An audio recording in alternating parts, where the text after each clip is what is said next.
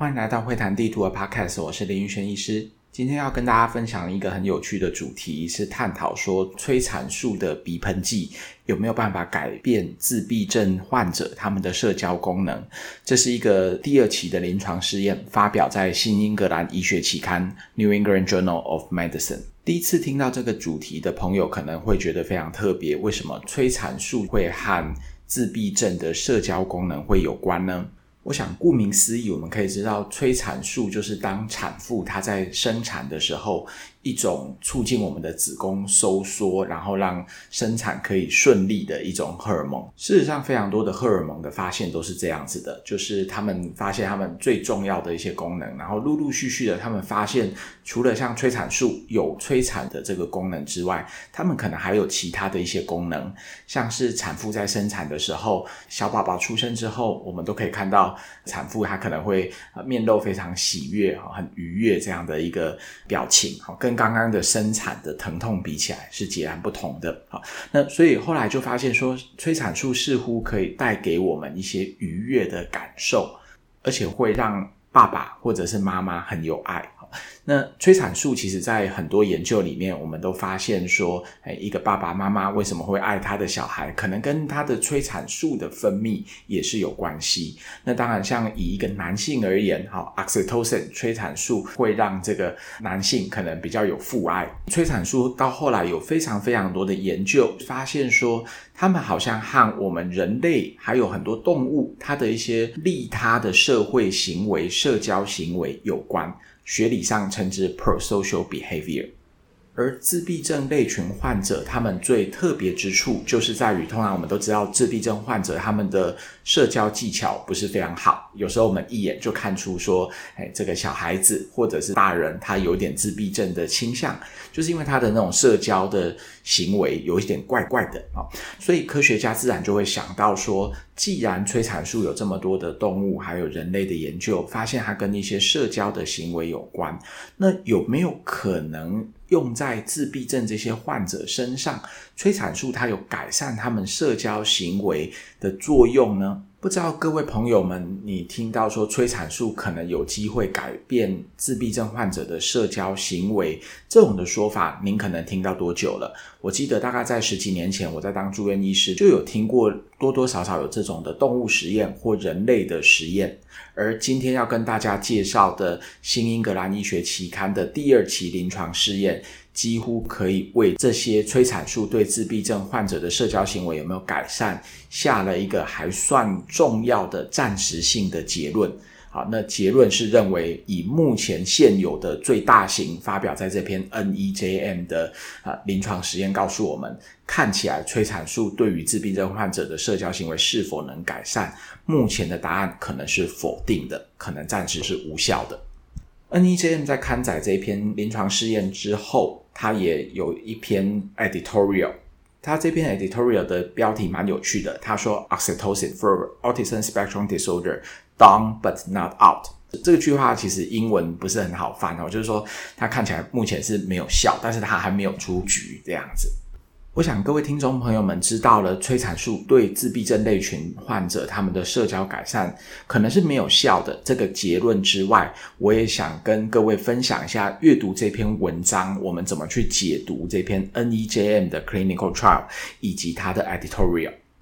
我常常会建议朋友们，如果说你看到新英格兰医学期刊 NEJM，它有这种很重要的 clinical trial。而他又有这个编辑的评论 editorial 的时候，我通常会建议，如果你没有时间的话，哈，你可以先读那个 editorial，因为通常 editorial 都会帮你做一个很精简的历史性的回顾，还有告诉你说这一篇文章可能在啊最近的医学发展史里面，它可能扮演一个怎么样重要的地位。而这种 editorial 通常都只有两页三页而已，好像这篇文章的 editorial 只有一页半左右，所以其实是非常的精。经济节省哦，我觉得读这种 editorial 会比读这篇论文它的那种 introduction 或 discussion 还要好非常多，因为你可以很深入浅出的了解它的整个来龙去脉。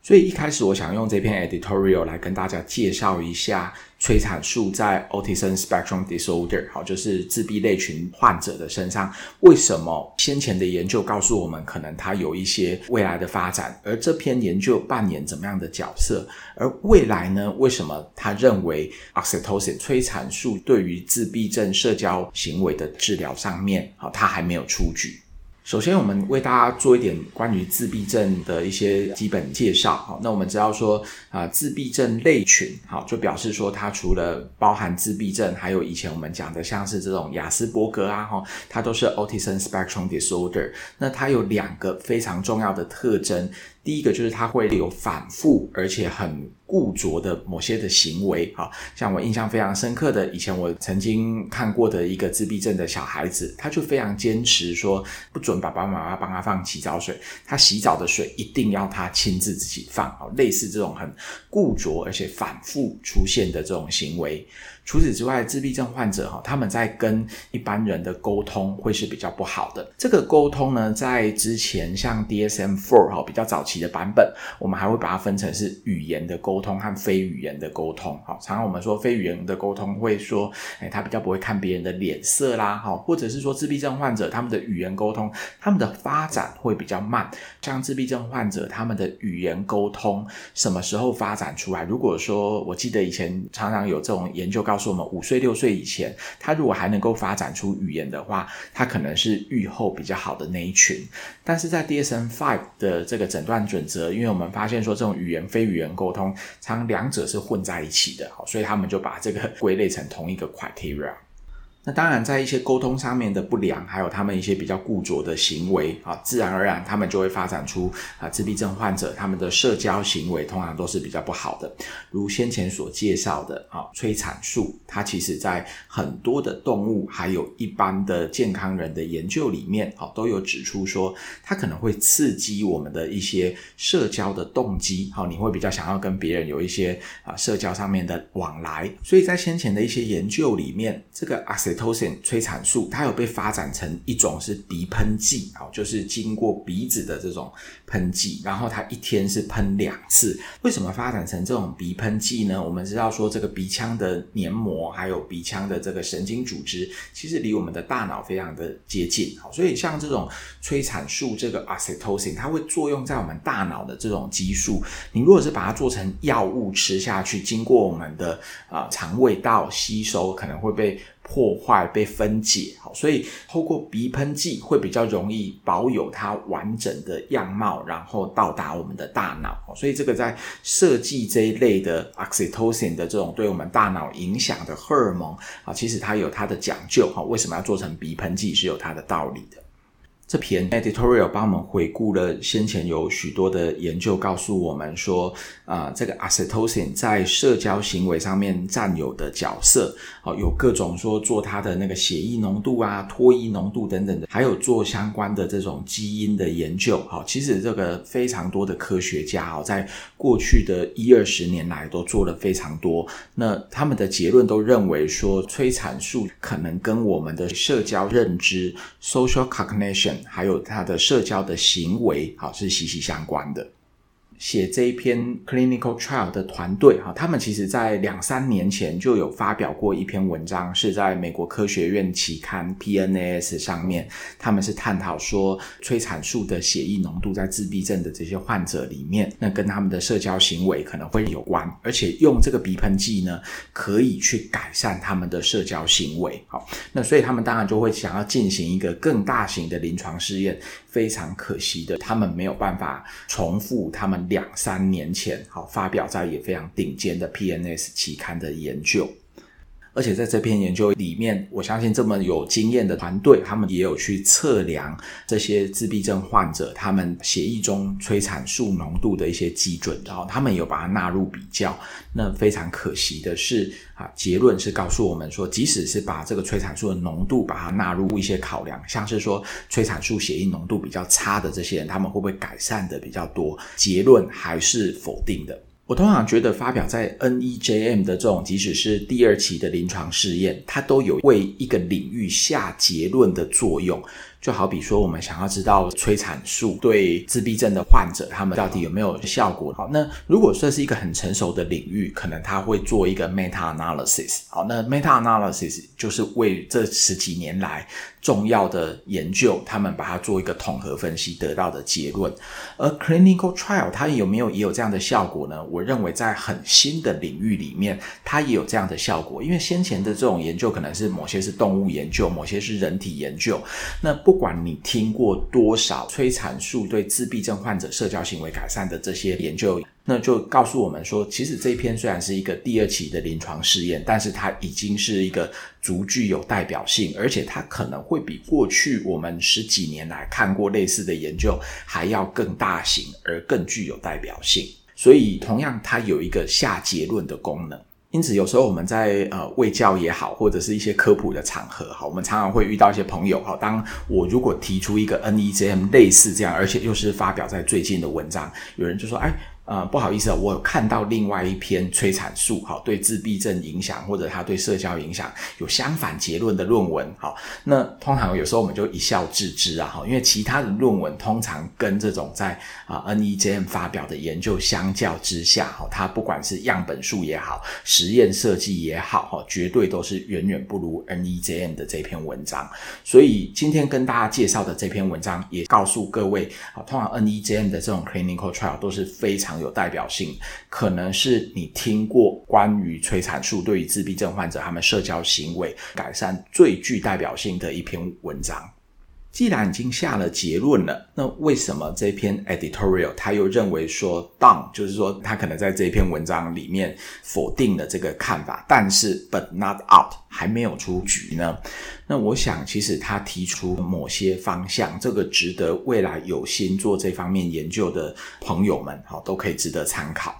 第一个，他认为说。这篇文章呢，虽然他们做出了三岁到十七岁的这些自闭症患者他们的结论，但是他们认为说，哎，这个年龄会不会太广了？好，特别是像是在社交行为的发展的过程中，可能我们一岁、两岁、三岁、四岁，每个年龄层它发展的社交都有可能不同，所以他并不是说要把它拿来做年龄的分群分析。事实上，这一篇文章他有把不同年龄层拿来做分析。看看有没有说哪个年龄层的呃孩子给他 oxytocin，他的社交改善会比较显著。好，那结论还是没有差别。所以这个 editorial 在这里面提到年龄太广的这个结论呢，它主要要告诉我们的是说，诶，有没有可能是在哪个年龄层？好，这个年龄层其实是一个关键时期。这种关键时期的概念，其实很多朋友可能都听过说啊。这个小时候可能几岁到几岁之间，哈，它是一个性格发展成熟的最重要的关键期。所以这个几岁到几岁，哈，你要好好给他照顾好，哈，要让他的这个性格能够比较敦厚一点，哈。以后长大之后呢，你要改，有可能就会改不过来。所以同样的道理，他认为说，可能我们还需要做更多的一些研究，知道说这个 oxytocin 如果说对我们的社交行为，哈，它是有机会改善。那到底可能在他生长发育中的哪一个关键期特别有帮助？所以他的意思不是告诉我们这个三岁到十七岁的这些孩子去找哪一个关键期，而是如果说知道学理上面支持我们在哪个关键期可能 oxytocin 会有帮助的话，未来的研究是不是只要收哈？假设说是五岁到六岁的这群孩子就好。那当然这两件事情都是非常漫长的，因为到目前可能都还没有结论，也不知道。说催产素到底对哪一个阶段的小孩的社交是最有帮助的？第一个就是不知道，然后第二个就算知道了，可能要对这一群小孩子好重新做研究，然后再做一个大型的研究出来。好，所以他讲来非常简单，事实上要做可能要做非常久。另外，这篇 editorial 它也提示我们说，像这个 oxytocin，如果从啊比较学理的角度来说，它的半衰期很短，好，所以在这个研究里面，它鼻喷剂虽然是一天喷两次，好，那有没有可能啊这个效果还是不足够的？另外，这篇 editorial 也提醒我们说，自闭症其实是一个抑制性很高的疾病。好，那坦白说，哈，自闭症已经跟忧郁症或焦虑症比起来，它的同质性已经还算高了。好，那我们就拿忧郁症说它是一个抑制性很高的疾病来讲好了。一个人为什么会忧郁？好，他可能最近啊，这个公司倒闭了，好，失去工作了而忧郁。有的人他可能是因为失恋而忧郁。所以，忧郁症的抑制性，它的原因，好，可能百百种。那至于说催产素对于自闭症社交行为的改变，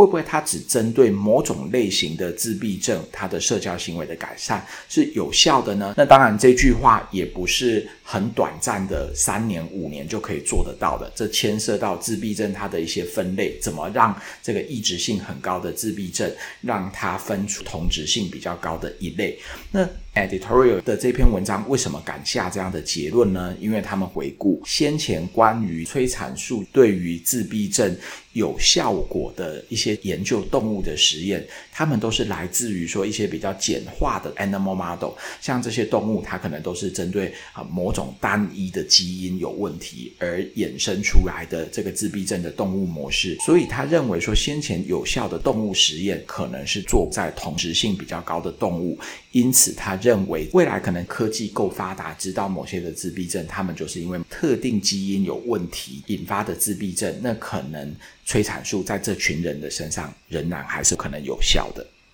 另外，这个 editorial 他也提到了一个临床的情境，好，就是说，呃，这个研究它只讲用药物来治疗自闭症的社交行为，然而呢，学理上来说。催产素对于社交行为的促进有一个很重要的机制，我们有社交的动机。那如果说这个研究它只给予药物，而没有更多的这个行为治疗，会不会有可能是我们只促进了这些人他的社交动机，但是他的行为没有改变呢？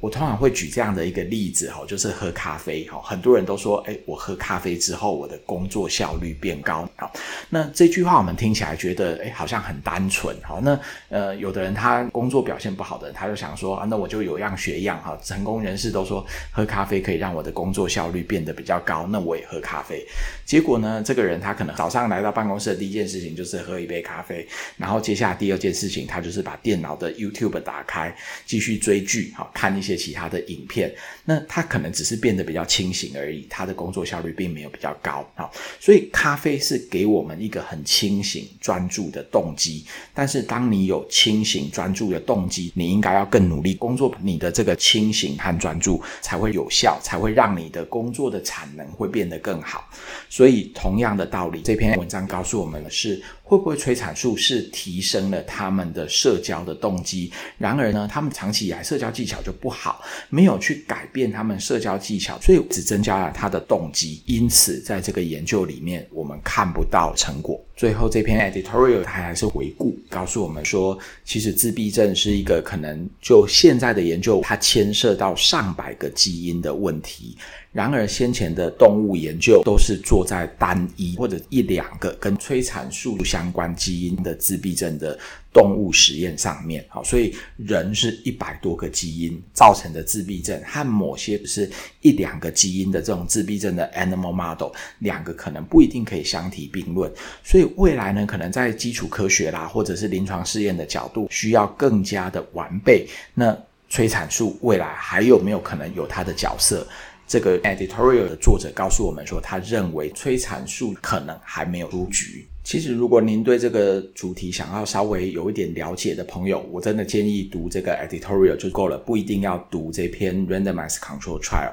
但是，我想我还是带领大家看一下这篇 randomized control trial 的一些细节好了。好，这里面他有讲到的细节，就是他们收案的对象是从三岁到十七岁自闭症类群的患者，他们都收录其中。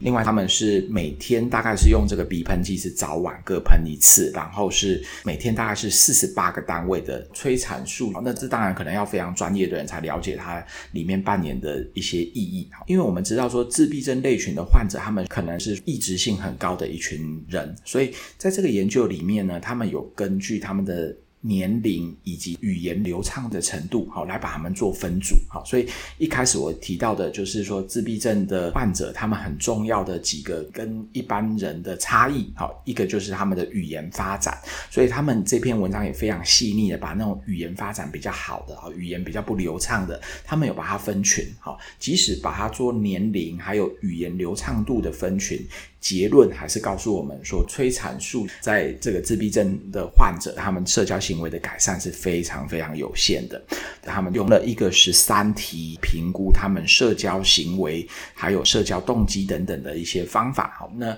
这个量表是从零分到三十八分。好，那英文简称叫做 A B C N S W。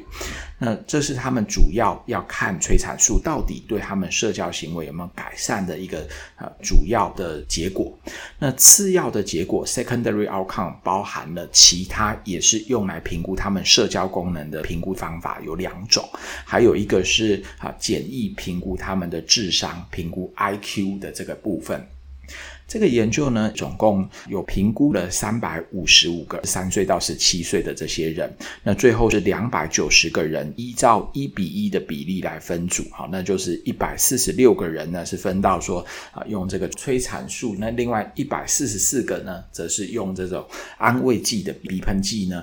最后告诉我们说，用催产素哈，他们的社交功能的改善哈，就是改善了三点七分；用安慰剂的也改善了三点五分。那这两者是没有统计上面显著的差异。那其他像是刚刚提到的 IQ 或者是其他这些量表的分数，也都没有显著的差异。这篇文章的 introduction 我觉得写得非常的厉害，就是只是短短的半面而已啊，那就是把先前所有有关催产素的啊社交行为的研究，包括说这个社交的功能啊、社交的记忆啊，或者社交亲和力，或者是同理心啊，他在里面扮演的角色，都帮我们做一个很快速的回顾。而且也告诉我们这些的证据等级到哪里。例如，他告诉我们说，对于社交亲和力或者是社交记忆、同理心等等的这些研究，可能是人还有动物都有做过。而对于自闭症患者呢，这个催产素到底对他们的社交的改善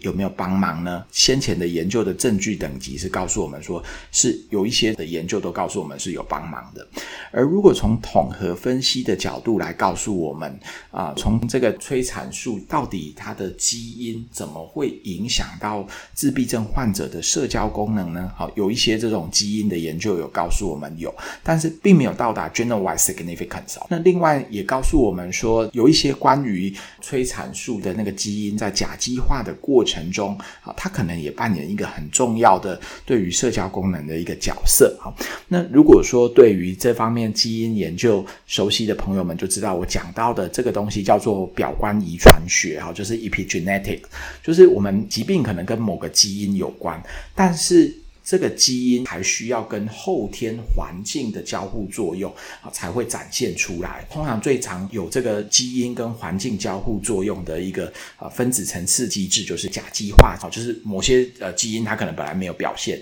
但是它可能经过了某些甲基化之后啊，这个基因它的功能就会展现出来，或者它可能会相反的就没有展现出来。而这些相关的研究呢，作者都有把它做一个很简要的回顾。